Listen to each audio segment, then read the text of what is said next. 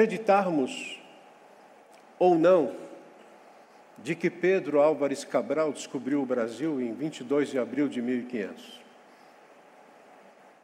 Nossa vida não vai mudar. Se você crer ou não nisso.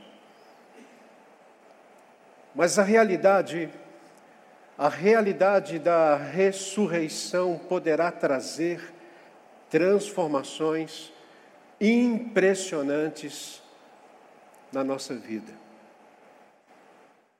Talvez seja por isso que o apóstolo Paulo, ele vai dizer para a gente lá em Efésios capítulo 1, versículo 18, que quando os olhos do nosso coração são iluminados, nós poderemos experimentar verdadeiramente o que ele chama de a poderosa esperança do chamado que Jesus nos fez. Agora, isso só é possível quando cremos que Jesus foi crucificado, quando cremos que Jesus foi morto, foi sepultado e ressuscitou ao terceiro dia. Quando nós cremos assim, nós chamamos essa experiência de encontro pessoal com Cristo ressuscitado. Interessante que o texto que, que nós lemos no versículo 14 diz que quando Jesus, ressurreto, se aproximou de Maria Madalena, ela o viu, mas não reconheceu. O mesmo aconteceu também com os discípulos no caminho de Emaús, lembra? Eles caminharam ao lado de Jesus ressurreto e não reconheceram, isso vai também acontecer lá, quando os discípulos estavam pescando, João capítulo 21, e Jesus aparece e eles não reconhecem. E algumas pessoas até dizem que isso se deu pelo fato de essas pessoas que estavam encontrando Jesus estarem fortemente depressivas a ponto de não o reconhecerem. Mas eu prefiro pensar que o corpo ressurreto de Cristo, e preste atenção nisso, o corpo ressurreto de Cristo era o mesmo corpo de antes. Agora, porém, transformado e aperfeiçoado, de modo que as pessoas que haviam conhecido Jesus antes não foram capazes de identificá-lo imediatamente quando o viram ressurreto. Para mim é isso. E eu entendo se você tiver talvez uma outra explicação, ou se você já leu ou ouviu alguém falando algo diferente. As pessoas não conseguiram reconhecer Jesus porque elas estavam tomadas de uma tristeza tão grande. Nós estamos falando de Jesus, ressurreto. Agora, deixa eu dizer para você algo que é importante no contexto, porque nós lemos João, e se você for ler a mesma passagem em Mateus, Marcos ou Lucas, você vai perceber que João, ele é diferente dos outros evangelistas. Ele é diferente no sentido de ele enfatizar tão somente a presença de Maria, e esta Maria é Maria Madalena, ele não está preocupado como os outros que colocam três, às vezes quatro mulheres que foram ao sepulcro. Mas ele diz: Maria, naquele domingo de madrugada, e aqui estou no contexto do texto, ela foi naquele domingo, e quando ela chegou diante do sepulcro, diante do túmulo, ela percebeu que a pedra estava removida. E imediatamente ela voltou para avisar Pedro e João. E o texto diz que quando Pedro e João ouviram a respeito disso, eles foram correndo para lá. Chegaram primeiro do que ela. E quando eles chegaram e confirmaram que a pedra estava removida, João diz que eles voltaram. E Maria, chegando ali naquele momento, ela fica sozinha na entrada do túmulo, chorando, pois na cabeça dela alguém tinha levado o corpo de Jesus. E o texto continua dizendo que ela se abaixa, ela olha para dentro do túmulo e vê o que o texto chama de dois anjos que perguntam: mulher, por que choras? Por que choras? E em seguida, aparece Jesus. E o texto diz que ela pensa que Jesus era um jardineiro. E Jesus faz a mesma pergunta: mulher, por que choras? Mas diferente dos anjos, Jesus acrescenta: quem você está procurando? Daí o tema de nossa mensagem, nessa oportunidade. E eu entendo que nesse episódio Maria representa a raça humana que não reconhece Jesus. Eu estou falando a respeito daqueles que até ouvem, ouvem falar de Jesus, mas vivem à procura de um Deus que se acomode aos seus desejos e interesses. Por isso que Paulo vai dizer depois, lá em Romanos capítulo 3, versículo 10, que não há quem busque a Deus. Não há quem busque a Deus.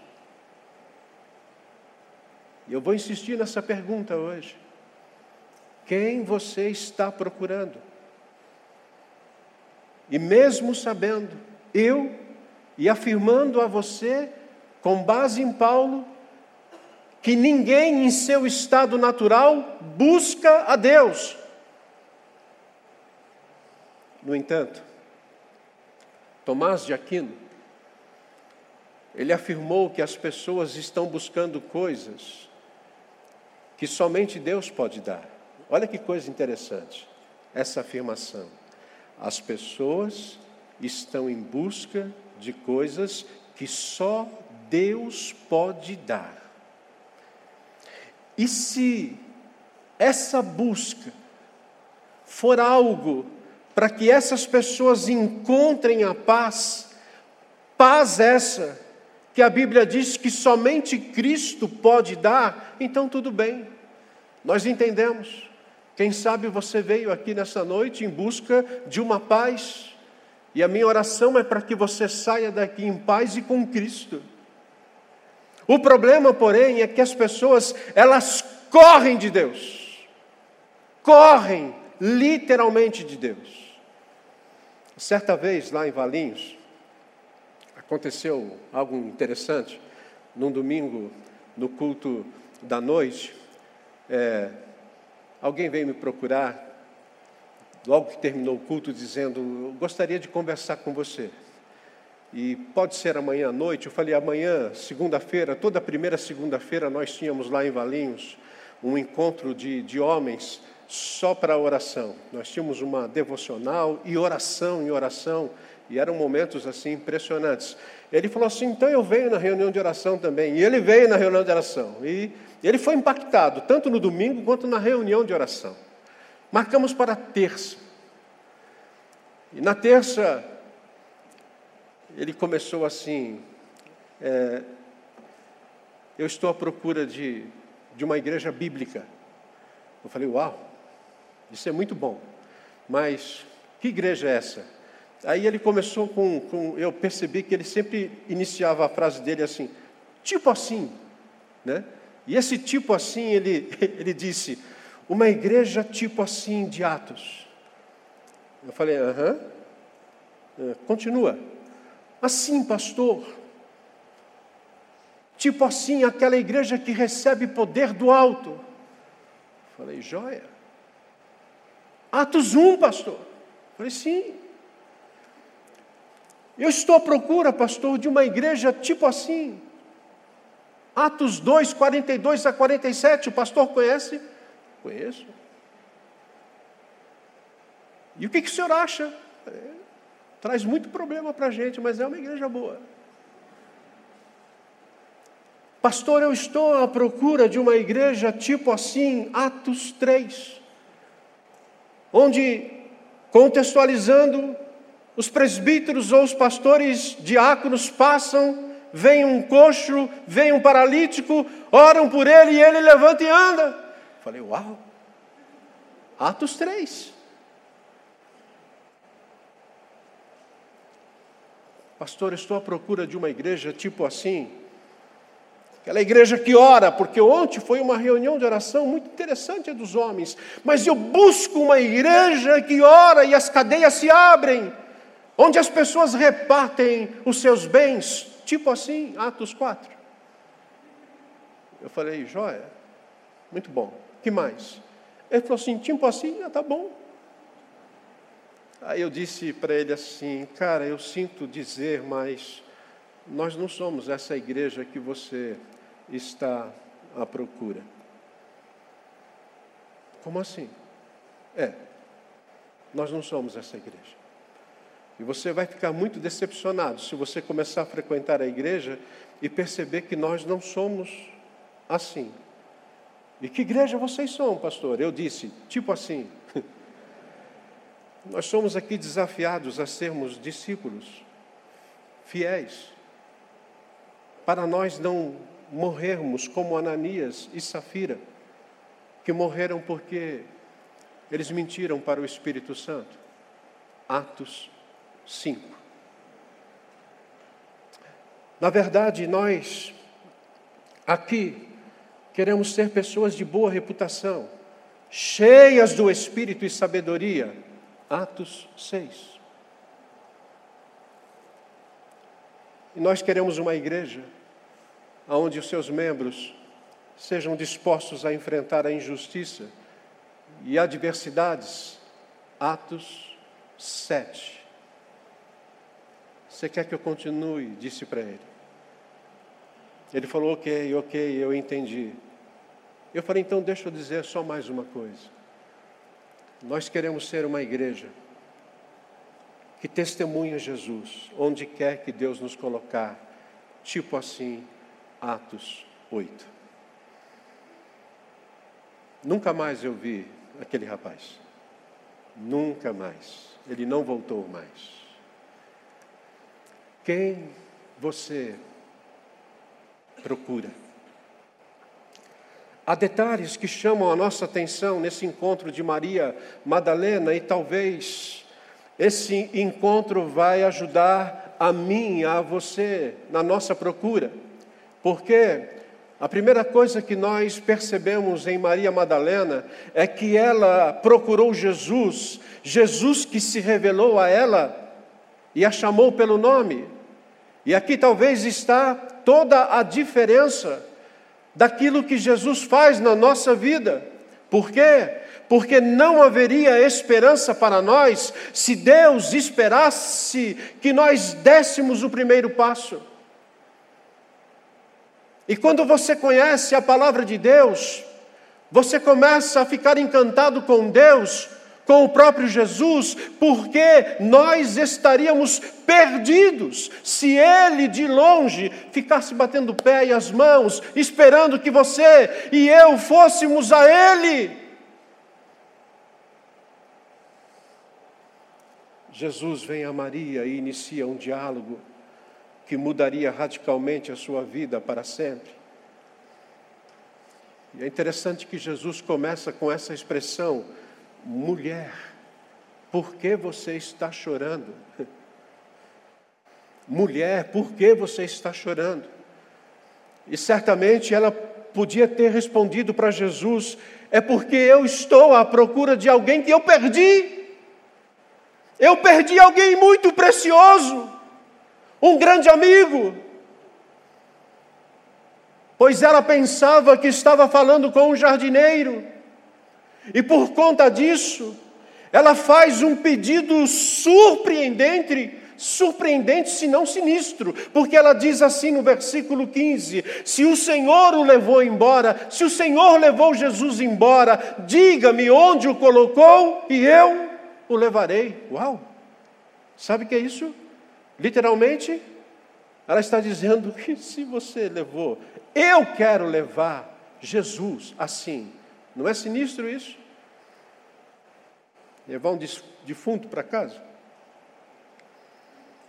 Foi aí que Jesus faz essa pergunta, que incomoda a gente. Quem você está procurando? Essa mesma pergunta é feita para nós. Quem você está procurando? Talvez você esteja procurando algo que você perdeu e ainda não encontrou. Talvez você está procurando alguém que precisa, pois os seus dias são dias que têm passado e você se sente solitário ou solitária e você está procurando alguém. Quem sabe você quer achar a solução para um problema muito sério que está enfrentando e você veio aqui essa noite procurando, à procura disso. E aí a gente volta para Tomás de Aquino por vezes são coisas que só Deus pode dar. E é interessante que o texto diz que ela já estava saindo da entrada do túmulo quando inesperadamente ela ouve daquele suposto jardineiro, Maria. Ela para, o seu coração dispara e voltando-se para Jesus, ela diz: Rabone, é você, mestre, é você, Jesus. Um dia, um dia desse eu estava conversando com o presbítero Amauri e ele me relembrou um fato muito interessante. A esperança do Evangelho, disse ele para mim, não é apenas uma boa notícia. Ele ouviu isso e passou para mim numa conversa que nós estávamos tendo. A esperança do Evangelho não é apenas uma boa notícia, mas uma pessoa. E essa pessoa é Jesus. E Jesus, quando vem a nós, ele nos chama pelo nome. A salvação cristã jamais é uma realização nossa, não é conquistada pelo nosso desempenho. Os pequenos grupos estão vendo exatamente isso nesse exato momento. A nossa salvação cristã não se obtém depois de uma luta árdua, enquanto Deus está nos esperando, não. A salvação é o Senhor Jesus nos despertando do nosso sono. É sempre uma dádiva da graça que nos leva a amar Jesus, por quê? Porque Ele nos amou primeiro. Portanto, é aqui que nós aprendemos que Maria procurou Jesus e Jesus se revela a ela, chamando-a pelo nome Maria. Segundo lugar, Maria procurou Jesus e buscou uma comunhão íntima e pessoal com Ele. Pois é exatamente isso que acontece a partir do momento que nós somos encontrados por Jesus. Espera-se que haja aquilo que nós chamamos de intimidade, comunhão com Ele. Por quê? Porque tão logo Maria exclama, Rabone, Jesus lhe diz: Não me segures. Ou na nossa tradução da Ara, não me detenha. Estranho, não é? A princípio, quando você não lê outras traduções, você acha muito estranho essa palavra, não me detenha, não me segure. Por quê? Porque para alguns, Jesus está dizendo assim: é, Maria, Madalena, não me toques, eu sou santo demais, E essa expressão de santidade você vê na Bíblia naturalmente, por quê? Porque foi o próprio Deus quem disse para Moisés, quando ele viu a sarça é, ardendo em fogo, e Deus falou para Moisés: Meu amigo, fique por aí, não se aproxime, tire as sandálias dos, dos seus pés, porque o lugar aqui é santo. Eu sou santo, Jesus podia, eu sou santo, Maria. Mas se você continuar a leitura, dez versos à frente do capítulo 20 de, de João, dez versos à frente, Jesus vai dizer para o incrédulo Tomé: toca aqui, toca, meu querido, veja, seu incrédulo. Mateus capítulo 28, 9. Jesus deixou outras mulheres com quem ele se encontrou que abraçassem os seus pés. Jesus não tem problema com o toque. Segurar, aqui, é um termo que significa pegar com muita firmeza, a ponto de apertar. Eduardo, você está dizendo então que Maria Madalena, assim que ela é, teve a certeza de que era Jesus, ela segurou Jesus? Não, eu não estou dizendo isso. Eu estou dizendo que ela agarrou Jesus. Eu estou dizendo que ela abraçou com firmeza Jesus. Eu estou dizendo que ela trouxe Jesus para junto de si, com toda a força física e emocional. Ela não era desconhecida, gente. Maria Madalena, era da aldeia ou da cidade de Magdala, na Galiléia. Mas naquele exato momento ela estava em Jerusalém, longe da terra dela. Maria Madalena, esta Maria, é aquela onde Lucas capítulo 8, versículo 2 vai dizer que Jesus expulsou dela sete demônios. Essa mulher vivia um tormento espiritual e emocional. Por isso que quando Jesus morreu ou quando Jesus foi morto, ela achou que o tivesse perdido para sempre. Por isso que ela estava tão admirada ao saber que, ela, que ele estava vivo, a ponto de abraçá-lo com toda força, não querendo soltá-lo. Isso me faz lembrar que muitos fogem de medo quando vem Jesus. Muitos. Há muita gente, não é o caso aqui agora, mas quando você está pregando o Evangelho, as pessoas ficam incomodadas, não gostam, levantam e saem.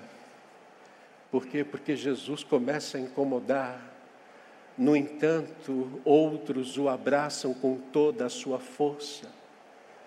E nós podemos entender melhor essa intimidade de Maria Madalena com o Senhor Jesus, quando Jesus disse para ela no versículo 17: Não me segure, pois ainda não voltei para o Pai. Agora veja, vá, porém, a meus irmãos e diga-lhes: Estou voltando para o Pai e Pai de vocês, para o meu Deus e o Deus de vocês. Faça isso, Maria. O que Jesus está querendo dizer é que quando ele subir, e quando ele se assentar à mão direita de Deus Pai, e ele enviar o Espírito Santo, então todos no mundo inteiro todos os que creram nele poderão ter a intimidade pessoal com ele. Todos os que creram nele. Pelo Espírito, portanto, ele virá até você. Entende? O que Jesus está dizendo? Pelo Espírito, ele terá comunhão com você, Maria, em amor. E pelo Espírito ele estará em você. E é exatamente isso que acontece comigo e com você. Os que o procuram são encontrados por ele terão uma comunhão íntima muito além do que se possa imaginar. Essa comunhão que nós podemos ter hoje com Jesus, através do Espírito Santo que está em nós, é algo muito além do que abraçá-lo tão somente e não deixá-lo ir. Por isso que nós estamos dizendo que essa comunhão íntima vai muito mais além do que a gente imagina. E quando a gente diz isso, parece que há um paradoxo aqui, que parece ser uma contradição, mas não é. Preste atenção nisso. Jesus teve que ir embora para ficar mais perto dela, como nunca esteve. Jesus teve que ir embora, para que assim ele pudesse ficar mais perto dela. E aí eu pergunto para vocês, e pergunto para mim também. Você sente essa intimidade quando você ora? Você sente? Você sente essa intimidade quando está aqui adorando a Deus? Você sente essa intimidade quando está servindo ao Senhor? Eu vou um pouco mais além. Quando Moisés desceu do Monte Sinai com as duas tábuas da aliança, eu estou aqui em Êxodo capítulo 34. O texto diz no versículo 29 que quando ele desceu, porque ele estava na presença de Deus, o seu rosto brilhava por ter conversado com o Senhor. E Paulo pega esse episódio do Antigo Testamento e ele vai dizer depois para nós em 2 Coríntios capítulo 3, versículo 7 em diante, que quando nós contemplamos Jesus pela fé no Evangelho, no poder do Espírito, a sua glória vai brilhar em nosso coração e vai nos transformar. Alguém está brilhando aqui, irmãos? Irmãs. Vocês estão quietos demais hoje. Mas a nossa vida precisa brilhar, se é que o Espírito Santo está em você. Isso nos leva à terceira reflexão dessa passagem. Maria procurou Jesus e viu a sua vida dia a dia sendo transformada pela graça. A história dessa mulher, a história de Maria Madalena é a história da restauração promovida pela graça. E aqui eu faço um convite para vocês: leiam os evangelhos. E você verá as pessoas que se encontraram com Jesus, e essas pessoas elas foram de alguma forma restauradas. Você vai ver lá em João capítulo 8 uma prostituta que parou de vender o seu corpo, ela teve a sua vida transformada. Você vai ver o fiscal de impostos que virou apóstolo, Mateus. Você vai ver o cego que teve de volta a sua visão, Bartimeu. Você vai ver o discípulo temperamental que aprendeu a ser manso, o apóstolo Pedro. Você vai ver o atormentado por uma legião de demônios que virou um pregador na cidade, que foi aquele gadareno, que tinha uma legião, mais de dois mil demônios nele. Você vai ver uma mulher que sofria 12 anos de hemorragia, que foi curada. Você vai ver o homem de mão encolhida, que agora pôde mexer de novo os seus dedos. Você vai conhecer aquela mulher que vivia encurvada e voltou a andar com firmeza. Você vai ver Maria Madalena, que certamente era uma mulher atormentada, até que ela encontrou o Senhor Jesus. E nele encontrou a paz nós estamos falando de uma mulher que talvez carregasse feridas humanamente incuráveis, mas Jesus as curou uma a uma. Isso é o que a graça de Jesus passa a fazer na nossa vida. É a graça. É a graça que dá força aos cansados. É a graça que dá alegria aos tristes. É a graça que dá vigor, vigor aos desanimados. É a graça que restaura a dignidade perdida pelo abuso contra nós, ou quem sabe do seu abuso contra alguém. É a graça que fez de Maria Madalena a endemoniada, numa discípula que anunciou a seus irmãos: Jesus está vivo, ele ressuscitou, ele apareceu para mim. Quem você está procurando? Quem você está procurando? Hoje nós temos o privilégio de relembrar o que Jesus fez naquela cruz. Lembrando sempre que ele morreu, que ele foi sepultado e que ele ressuscitou. Lembrando que ele, Jesus, que estava ali com Maria Madalena em frente àquele túmulo, é o mesmo Jesus que está aqui entre nós. Ele está em nós, através do Espírito Santo, como jamais esteve.